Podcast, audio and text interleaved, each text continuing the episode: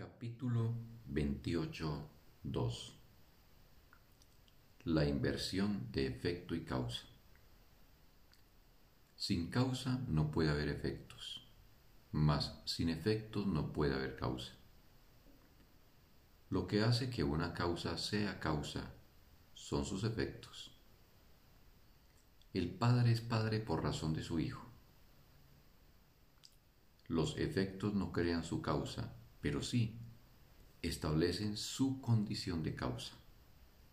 De este modo, el Hijo otorga paternidad a su Creador y recibe el regalo que le ha dado.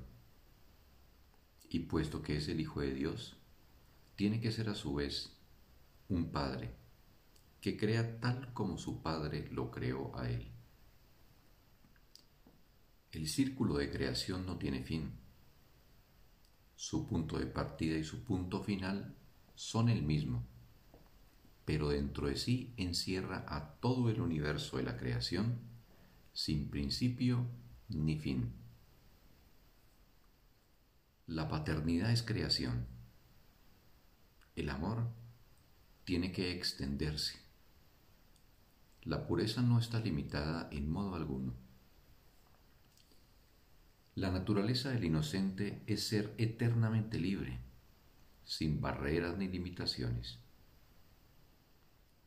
La pureza, por lo tanto, no es algo propio del cuerpo, ni tampoco puede hallarse allí donde hay limitaciones. El cuerpo puede curar gracias a los efectos de la pureza, los cuales son tan ilimitados como ella misma. No obstante, Toda curación tiene lugar cuando se reconoce que la mente no está dentro del cuerpo, que su inocencia es algo completamente aparte de él y que está allí donde reside la curación. ¿Dónde se encuentra entonces la curación? Únicamente allí donde a su causa se le confieren sus efectos, pues la enfermedad es un intento descabellado de adjudicar efectos a lo que carece de causa y de hacer de ello una causa. La enfermedad es siempre un intento por parte del Hijo de Dios de ser Él su propia causa y de no permitirse a sí mismo ser el Hijo de su Padre. Como consecuencia de este deseo irrealizable, Él no cree ser el efecto del amor, sino que él mismo debe ser su propia causa debido a lo que es. La causa de la curación es la única causa de todo y solo tiene un efecto. En este reconocimiento no se le adjudica ningún efecto a lo que carece de causa y no se percibe ninguno.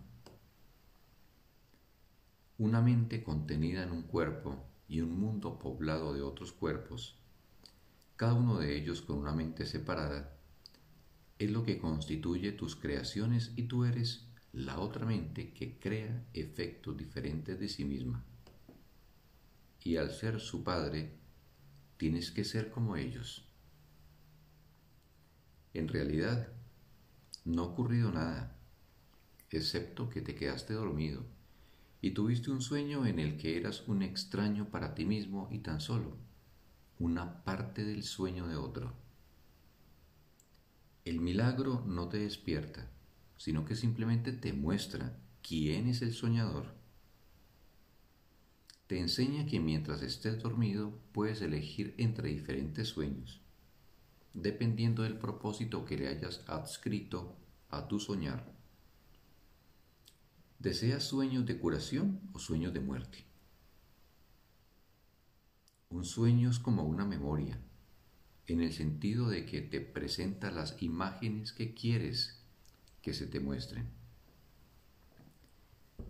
Todos tus retazos de memorias y sueños se conservan en un almacén vacío, cuyas puertas están abiertas de par en par. Pero si tú eres el soñador, puedes percibir cuando menos esto que tú eres el causante del sueño y por lo tanto que puedes aceptar otro sueño. Pero para que este cambio en el contenido del sueño tenga lugar, es esencial que te des cuenta de que fuiste tú quien soñó el sueño que no te gusta.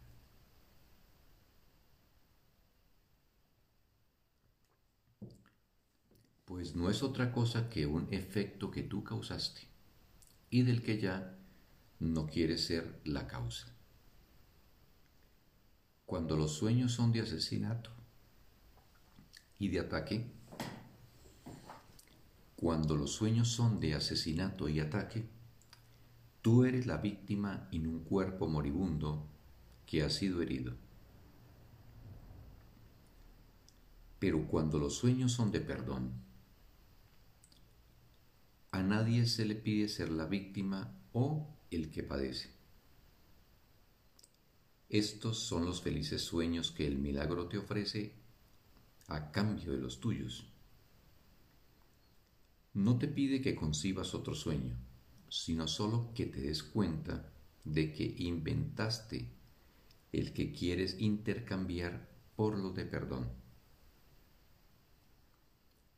Este mundo carece de causa, al igual que todos los sueños que nadie jamás haya tenido en él. Ningún plan es posible en él, ni hay nada que sea comprensible. ¿Qué otra causa se puede esperar de lo que no tiene causa? Sin embargo, si no tiene causa tampoco tiene propósito. Puede ser el causante de un sueño, pero jamás podrás hacer que sus efectos sean reales. Pues ello cambiaría su causa y eso es precisamente lo que no puedes hacer. El soñador de un sueño no está despierto ni sabe que duerme.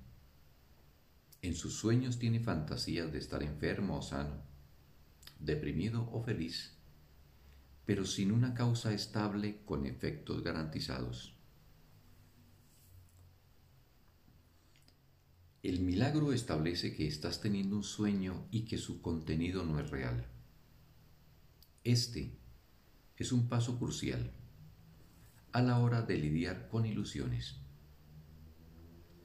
Nadie tiene miedo de ellas cuando se da cuenta de que fue él mismo quien las inventó. Lo que mantenía vivo el miedo era que él no veía que él mismo era el autor del sueño y no una de sus figuras.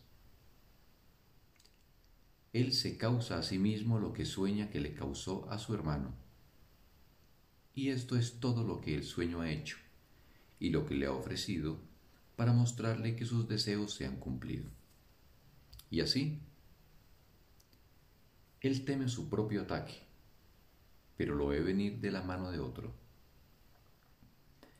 Como víctima que es, sufre por razón de los efectos del ataque, pero no por razón de su causa. No es el autor de su propio ataque, y es inocente de lo que ha causado. El milagro no hace sino mostrarle que él no ha hecho nada. De lo que tiene miedo es de una causa que carece de los efectos que habrían hecho de ella una causa. Por lo tanto, nunca lo fue.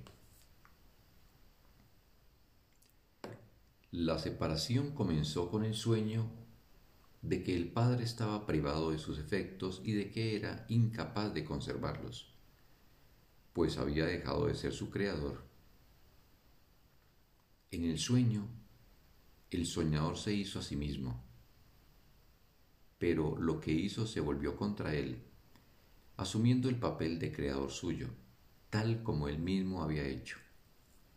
Y así como él odió a su creador, del mismo modo las figuras del sueño lo odian a él.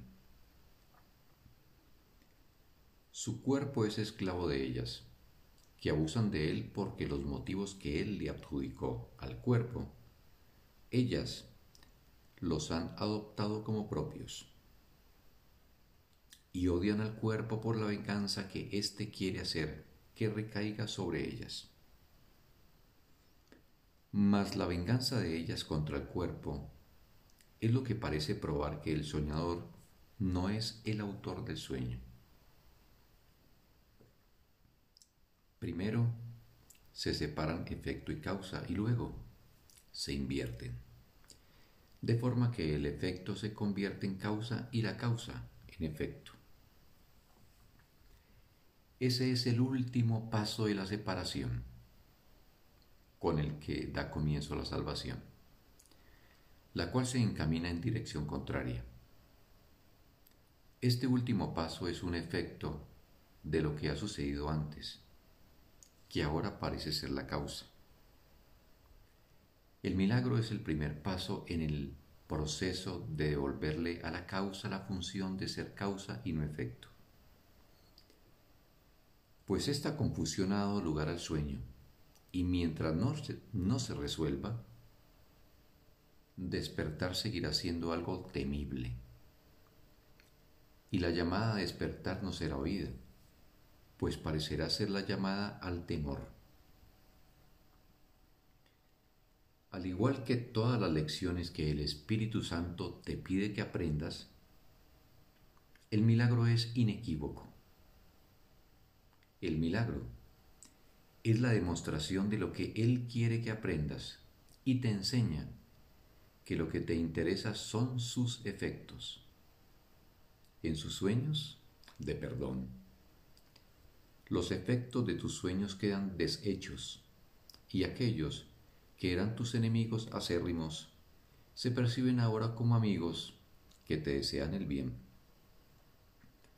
Ahora se ve que vuestra enemistad jamás tuvo causa, puesto que ellos no la causaron. Y puedes aceptar que fuiste tú el creador de su odio porque te das cuenta de que no tiene efectos. Te has liberado del sueño lo suficiente como para darte cuenta de que el mundo es neutral y de que no es necesario tener miedo de los cuerpos que parecen moverse por él como entes separados. Por lo tanto, no están enfermos.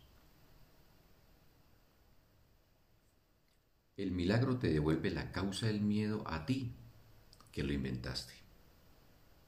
Pero también te muestra que al no tener efectos, no es realmente una causa porque la función de lo causativo es producir efectos.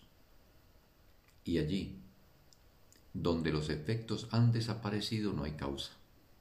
De este modo, el cuerpo se cura gracias a los milagros, ya que estos demuestran que la mente inventó la enfermedad y que utilizó al cuerpo para ser la víctima o el efecto de lo que ella inventó. Mas la mitad de la lección no es toda la lección. El milagro no tiene ninguna utilidad si lo único que aprendes es que el cuerpo se puede curar, pues no es esta la lección que se le encomendó enseñar. La lección que se le encomendó enseñar es que lo que estaba enfermo era la mente, que pensó que el cuerpo podía enfermar. Proyectar su culpabilidad no causó nada ni tuvo efectos. Este mundo está repleto de milagros. Se alzan en radiante silencio junto a cada sueño de dolor y sufrimiento, de pecado y culpabilidad.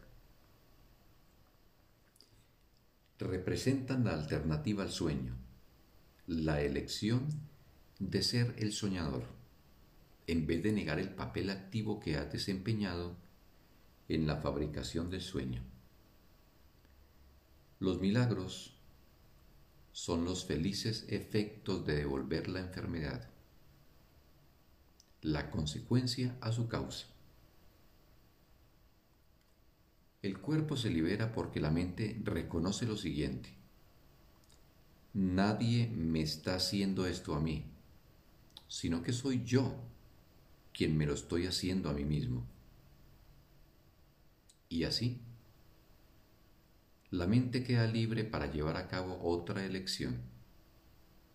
A partir de ahí, la salvación procederá a cambiar el rumbo de cada paso que jamás se haya dado en el descenso hacia la separación, hasta que lo andado se haya desandado,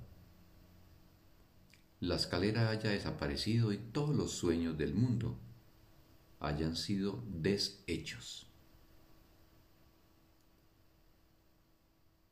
Fin del texto. Un bendito día para todos.